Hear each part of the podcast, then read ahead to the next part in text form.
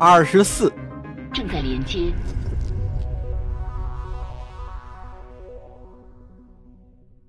随着提波斯开始演讲，所有加达里城市的时间仿佛都静止了，连骚乱也一时平息下来。从城市广场到轨道空间站，从数据板屏幕到工人集会所，不论社会阶层的高低，提波斯赫特的形象吸引了无数观众的眼球。在暴动民众占领的地区。骚乱在顷刻间戛然而止，因为投资者和经纪人无暇他顾，甚至连金融市场也都趋于停滞。人们迅速开始关注这场泛及全国的重大事件，想了解局势将会改善还是恶化。提波斯面对的观众可能多达上万亿，他的眼神似在遥望远方。眉宇之间的沟壑透着怒意和决心，脸上还留着冲突造成的伤痕，而他刚毅的嘴角已经准备好要掀起一场狂风暴雨了。今天，一个年轻人在我怀中逝去了。他开始演讲了，聪明、勇敢、富有才气。我们本该拥有的品质，在他身上都能找到。他是一个真正的加达里爱国者，但他的生命被区区一颗子弹终结了。这颗子弹来自超级集团的步枪，原本是打算干掉我的。怒火使提波斯赫特的脸色变得潮红，站得最近的人都能察觉到他在微微的颤动。超级集团想让我告诉你们，他的死是罪有应得。这些人真该下地狱，因为任何胁迫都不能玷污我对这位英雄的哀思。他没有遗言，没有遗愿，没有哭求怜悯，也没有祈求宽恕。他伤势太重了，在生命的最后时刻都没有能吐出一个字眼。但我非常了解他，也知道他那时会在想什么。这个人赐予了我第二次生命，我发誓我会竭尽全力以他为榜样，无论付出多么高昂的代价。他的死惊醒了所有的加达里人，在夺取他的生命之前，邪念已经害死了许多人。这是一次加达里人的血肉被枪弹洞穿，而同样的事还会在未来反复重演，除非你们能认真倾听我现在说的话。经过一千六百个小时的煎熬，我成为了加达里建筑集团的首席执行官和股东，原来的整个领导班子都被剥夺了权力。我已经指派身后的这些男女来担当他们遗留下来的职务。以我们的性命起誓，我们会履行对加达利合众国的责任。我懒得理睬那些股东，因为他们显然也懒得理睬那些做牛做马、满足他们口腹之欲的工人们。他们的权利和地位是合众国的无产阶级军队赋予的，却被用来享受奢侈糜烂的生活。那么今天，这一切就是他们应得的惩罚。提波斯举起海丹临死前穿的躯体护甲，这个支离破碎的玩意儿表面还沾着血迹。随后，他把护甲扔到演讲台前的地面上，瞧瞧这个。如果敢冒险的话，每个人来穿上这种护甲试试。我们怎么了？如今的满目疮痍都是我们咎由自取。我们的领导者是不是已经毁灭了加达里往日的灵魂、良知和力量？而这一切又是否还能挽回呢？我的确领导了一次针对集团高层的政变，当时。我并不指望自己能活下来，但我由衷的期待我的同胞都不会因此丧生。我们救下了工厂里的每一名守卫和工人，你们可以自己去问。而且我发誓，他狠狠一拳砸在演讲台上，把身后的几名工友吓了一跳。加达里人并不该死，是超级集团的贪欲害死了他们。罪人们的贪欲即将把加达里建筑集团毁于一旦。我们的领导人怎么会允许这种事儿发生？是什么让他们自甘堕落，径直走上了这条不归路呢？想想看，那些才华横溢、聪明过人、以精英自居的家伙，他们承担了引领我们的责任了吗？他们的堕落是从哪里来的？或者说是从谁的身上学来的呢？是从我们的死敌盖伦特人身上学来的，而他们本该保护我们免受盖伦特人的侵害。加达里人民的心智之坚定是新一殿首屈一指的，没有哪个国家的付出和回报如此不成正比。回顾历史可以发现，从盖伦特人与我们建立联系开始，他们就一直在摧残我们的生活。那些盖伦特人，他们自命正义，诋毁我们的生活方式，将他们的价值观强加于我们所有人。这种偏见根深蒂固，一直持续到现在。如今的局面和一千年以前毫无区别。那些盖伦特人，他们唾弃我们世代相传的文化，赤裸裸地污蔑我们在残酷的宇宙中赖以生存的价值观，这难道还不算是侮辱吗？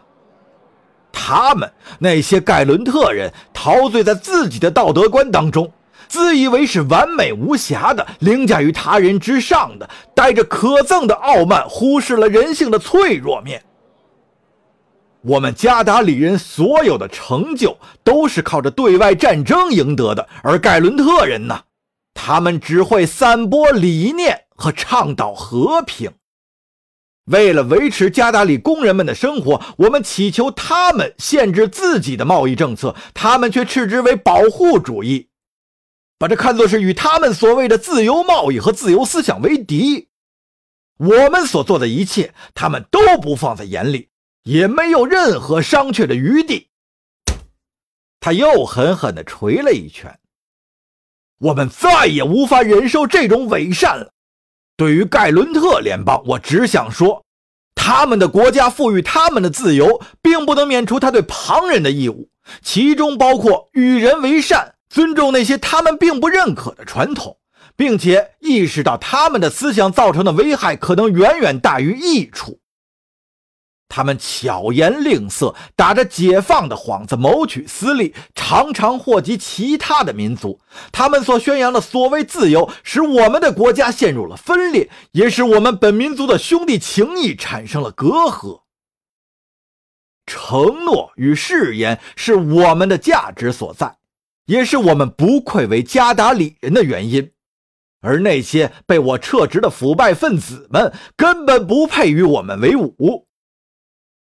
集团领导们深受了盖伦特思想的毒害，而我的责任在于将其铲除掉。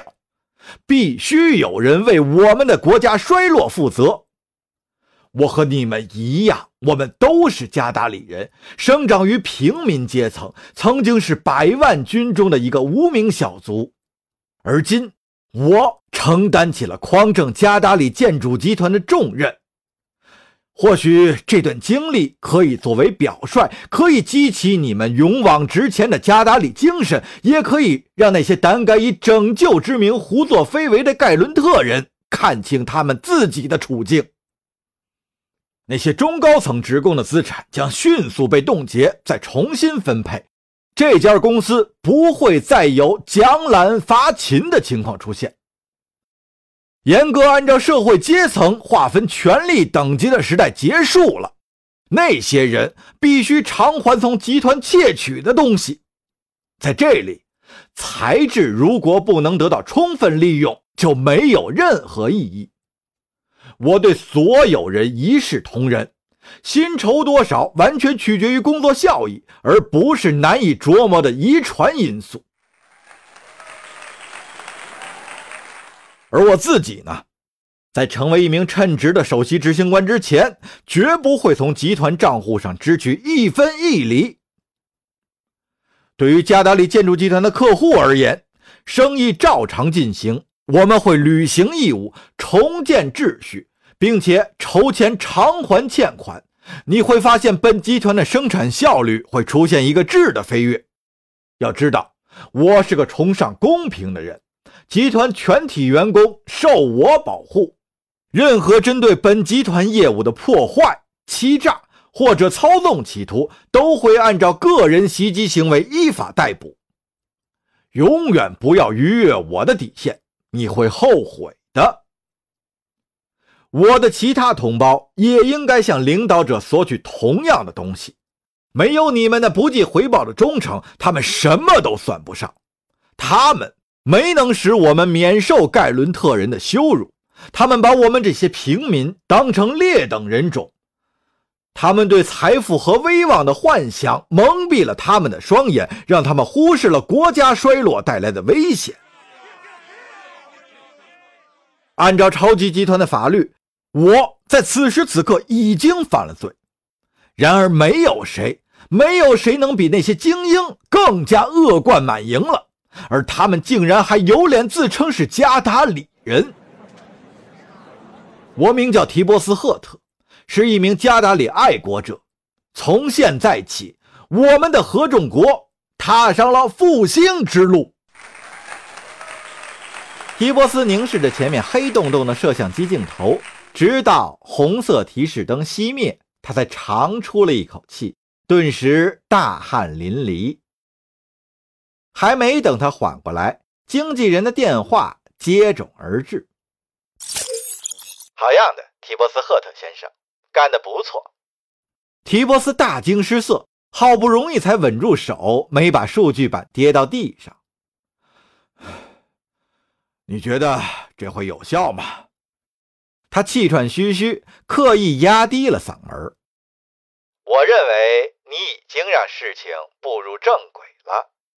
经纪人答道：“权力是很美妙的，提波斯，瞧着吧。”他们会争相恐后匍匐在你脚下的。通话结束后，提波斯转身面向他的董事会成员，由新任首席执行官杰纳斯领头，铺天盖地的掌声迎面而来。这些人一多半是熟脸，他们不久前还身处社会最底层，为一个对他们漠不关心的集团卖命。无论是不是提波斯的旧识，每个人都在欢呼雀跃，眼眶里满盈着激动和希望的泪水。之前陷入沉寂的合众国也沸腾起来，欢呼声逐渐交织成一曲高亢的赞歌。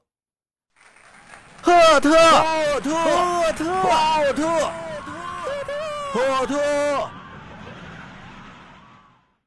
加达里合众国的怨憎之心复苏了，而经纪人想要确保他不会再度沉眠。